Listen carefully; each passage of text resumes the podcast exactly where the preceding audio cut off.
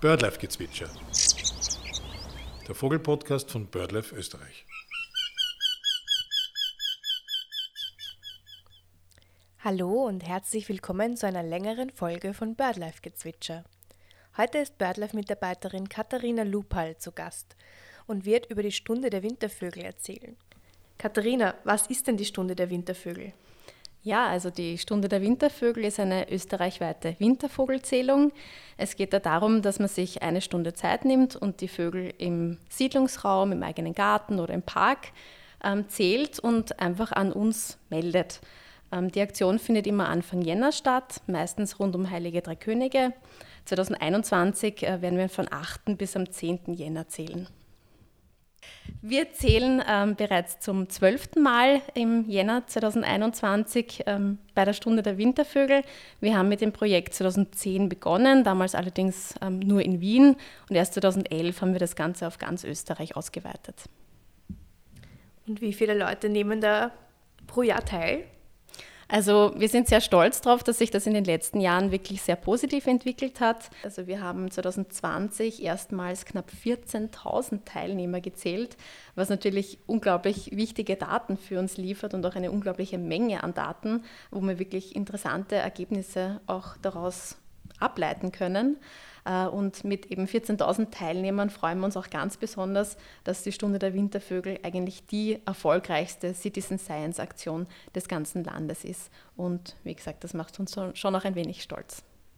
Die Stunde der Wintervögel ist ja ein Citizen Science Projekt. Was ist denn Citizen Science? Was versteht man darunter? Also Citizen Science ist im Prinzip eine Bürgerwissenschaft, also dass man mit Hilfe von Freiwilligen es schafft, wissenschaftliche Daten zu sammeln.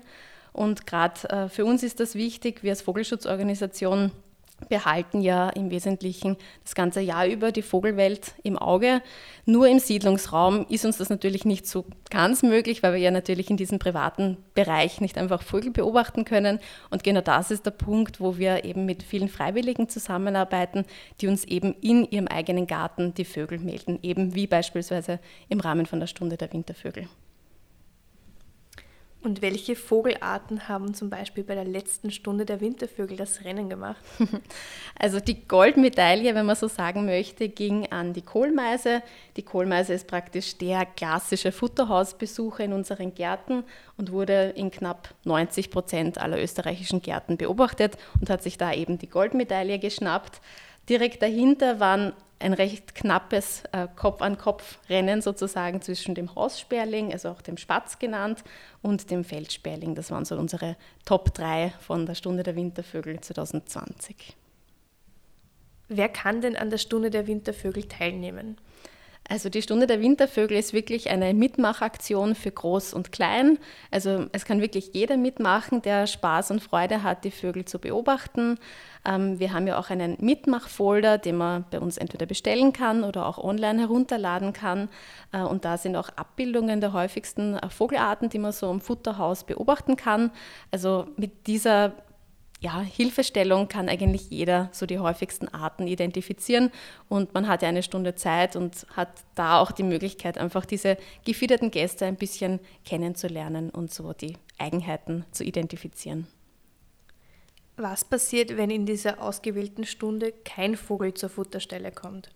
Ja, auch das ist eine wirklich ähm, wichtige Meldung, dass man auch das äh, an BirdLife bekannt gibt, ähm, weil wie gesagt, auch eine Nullmeldung ist sehr, sehr eine, eine wichtige Aussage, wo wir einfach dann feststellen können, dass einfach die Summe der Vögel rund um die Futterstellen einfach wirklich abnimmt. Und deswegen ist, wie gesagt, jeder aufgerufen, auch wenn kein Vogel zum Futterhäuschen kommt in dieser gewählten Stunde, dass man auch das als, ähm, ja, als Meldung im Rahmen der Stunde der Wintervögel bekannt gibt. Kann man auch andere Arten als die, die am Flyer abgebildet sind, melden? Selbstverständlich. Also es gibt auch einerseits im analogen Meldefolder die Möglichkeit, äh, einfach händisch zusätzliche Arten einzutragen und sonst werden die Daten ja primär oder erreichen uns die Daten primär online und da hat man äh, aus den 60 Wintervogelarten, die wir in Österreich haben, die Möglichkeit, äh, die einfach dort auszuwählen und zu melden, selbstverständlich. Das ist ja auch eine großartige Aktion für Kinder und denen die Natur näher zu bringen. Was gilt es denn bei der Teilnahme zu beachten? Ähm, also was besonders wichtig ist, man nimmt sich eine Stunde Zeit. Die kann man natürlich frei wählen, wann man das macht im Zählzeitraum, also zwischen 8. und 10. Jänner darf man eben diese eine Stunde komplett frei wählen.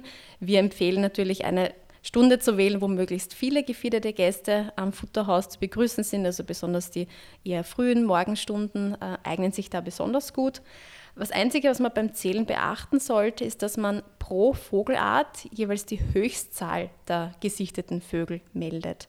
Also das Ganze ist dann so, dass ich beispielsweise um sagen wir, ich zähle von 12 bis 13 Uhr. Um 12.15 Uhr habe ich eine Amsel am Futterhaus, um 12.30 Uhr sind es zwei Amseln und um 12.45 Uhr habe ich auf einmal fünf Amseln, die ich gleichzeitig an meiner Futterstelle beobachte.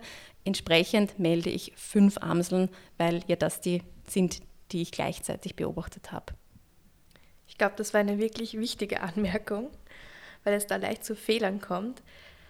Welche großen Veränderungen sind denn über die Jahre hinweg bei den Ergebnissen zu erkennen? Ja, also das ist eh wahnsinnig wichtig zu betonen, dass es darum geht, langfristig diese Daten zu einfach sich anzuschauen und nicht von Jahr zu Jahr Vergleiche zu ziehen, sondern einfach wirklich über mehrere Jahre die Vogelwelt einfach so beobachtet. Und so konnten wir zum Beispiel mit Hilfe der Stunde der Wintervögel feststellen, äh, dass vor allem der Grünfink äh, oder auch Grünling genannt, ähm, dass der relativ stark zurückgegangen ist. Wir führen das auch auf eine Vogelkrankheit zurück, ähm, die sich vor allem in den Sommermonaten äh, auch rund um die Futterstelle traurigerweise verbreitet. Und da sehen wir einfach im Winter, dass weitaus weniger Grünfinken an die Futterstellen kommen, eben über die vielen, vielen Jahre beobachtet. Und wir zählen ja bereits zum zwölften Mal und da kann man halt dann wirklich schon interessante Auswertungen äh, und Ableitungen machen, was die Arten und Artenverteilung auch angeht.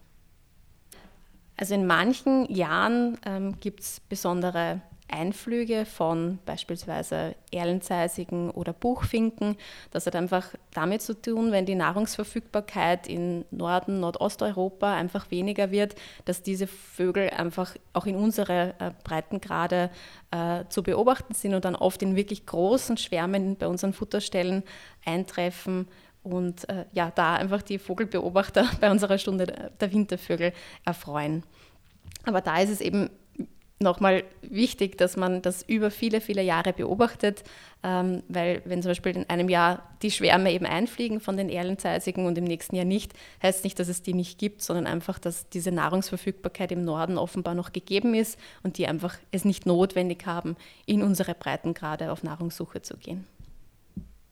Wenn ich Probleme bei der Bestimmung von den Vögeln an der Futterstelle habe, kann ich mich da an BirdLife wenden? Ja, selbstverständlich. BirdLife ist natürlich Ansprechpartner Nummer eins, was die Vogelwelt bei uns angeht. Wir haben ja diesen Mitmachfolder ähm, zur Stunde der Wintervögel. Da sind schon kleine Abbildungen drinnen, die oft ähm, schon sehr viele Fragen beantworten. Wenn es darüber hinaus aber noch Unklarheiten gibt, dann kann man sich natürlich immer an uns wenden. Wir haben auch eine eigene Telefon-Hotline. Das ist die 01522 22 28. Ähm, oder wir sind natürlich auch auf den sozialen Medien sehr aktiv. Also auch da kann man uns einfach mit einer kurzen Direktnachricht erreichen, wenn man eine, äh, einen kleinen Tipp oder Trick ähm, von uns benötigt. Und natürlich auch per E-Mail. Also wir sind auf allen klassischen Wegen äh, erreichbar und stehen da natürlich jederzeit zur Verfügung. Es gibt ähm, für die 2021er Aktion äh, auch die Möglichkeit, dass man uns ähm, Foto- und Video Videomaterial zur Verfügung stellt. Also gerade den äh, schönsten Schnappschuss, den man am Futterhäuschen aufgenommen hat, kann man da online uns ganz einfach zur Verfügung stellen. Und ich habe gehört, man kann auch Preise gewinnen bei der Stunde der Wintervögel. Ja, ganz genau. Also da sind wir auch sehr froh, dass wir dank unserer Kooperationspartner hier wirklich äh, eine sehr schöne Palette an brauchbaren äh, Preisen verlosen dürfen. Als Hauptpreis äh, haben wir von Swarovski Optik äh, ein Fernglas sogar ähm, zur Verfügung gestellt bekommen, ähm, das wir äh, an unsere Teilnehmer verlosen dürfen. Wir haben äh, aber auch viele andere tolle ähm, Preise, die ähm, rund ums Futterhaus hergegeben werden. Zum Beispiel verlosen wir ähm, Vogelfuttergutscheine von, äh, von, von Alpha. Wir haben auch Futtersäulen und Futterampeln, die wir von der Firma Schwegler verlosen dürfen. Und ganz neu dabei haben wir auch hübsche Vogelporträts von einer sehr talentierten Fotografin Hanna Assil, die wir ja, zur Verfügung gestellt bekommen haben und an die ganzen Vogelfreunde verteilen dürfen. Und wenn man im Zuge der Stunde der Wintervögel Mitglied bei BirdLife Österreich werden will, dann winkt ja auch ein ganz besonderer Preis. Ja, absolut. Äh, also wir haben da eine Singvogeluhr der Firma Kuku, die wirklich sehr gefragt und sehr beliebt ist. Das ist eine ähm, sehr bunte, hübsche Wanduhr, die die Besonderheit hat, dass zu jeder vollen Stunde eine andere Vogelart zwitschert. Also man kann da auch sich an den Gesängen der heimischen Vogelwelt auch daheim im Haus erfreuen. Und das ist unser kleines Willkommensgeschenk. Wie gesagt, im Rahmen der Stunde der Wintervögel bekommen alle neuen Standardmitglieder eben eine solche hübsche Uhr als Willkommensgeschenk zugeschickt. Und ich schätze mal, du machst ja selbst bei der Stunde der Wintervögel mit. Was ist denn dein Lieblingsvogel an der Futterstelle? Mein Lieblingsvogel an der Futterstelle? Hm, eine gute Frage. Ähm, ich bin eigentlich ein sehr großer Amsel-Fan. Ähm, die sind eigentlich das ganze Jahr bei uns immer im Garten. Ich beobachte die, wie sie ihre Jungen großziehen und dann später natürlich auch im Winter sich an der Futterstelle, zum Beispiel an Äpfeln oder Haferflocken, äh, erfreuen. Und es ist immer ganz, ganz schön, ähm, wenn ich die wieder bei meiner Futterstelle begrüßen darf. Dann danke ich dir sehr herzlich, Katharina, dass du uns so gut die Stunde der Wintervögel erklärt hast. Damit auch Vögel an die Futterstelle kommen, empfehlen wir, sich auch über die Winterfütterung schlau zu machen. Dazu haben wir Tipps in der letzten Podcast-Episode zusammengefasst. Viel Spaß!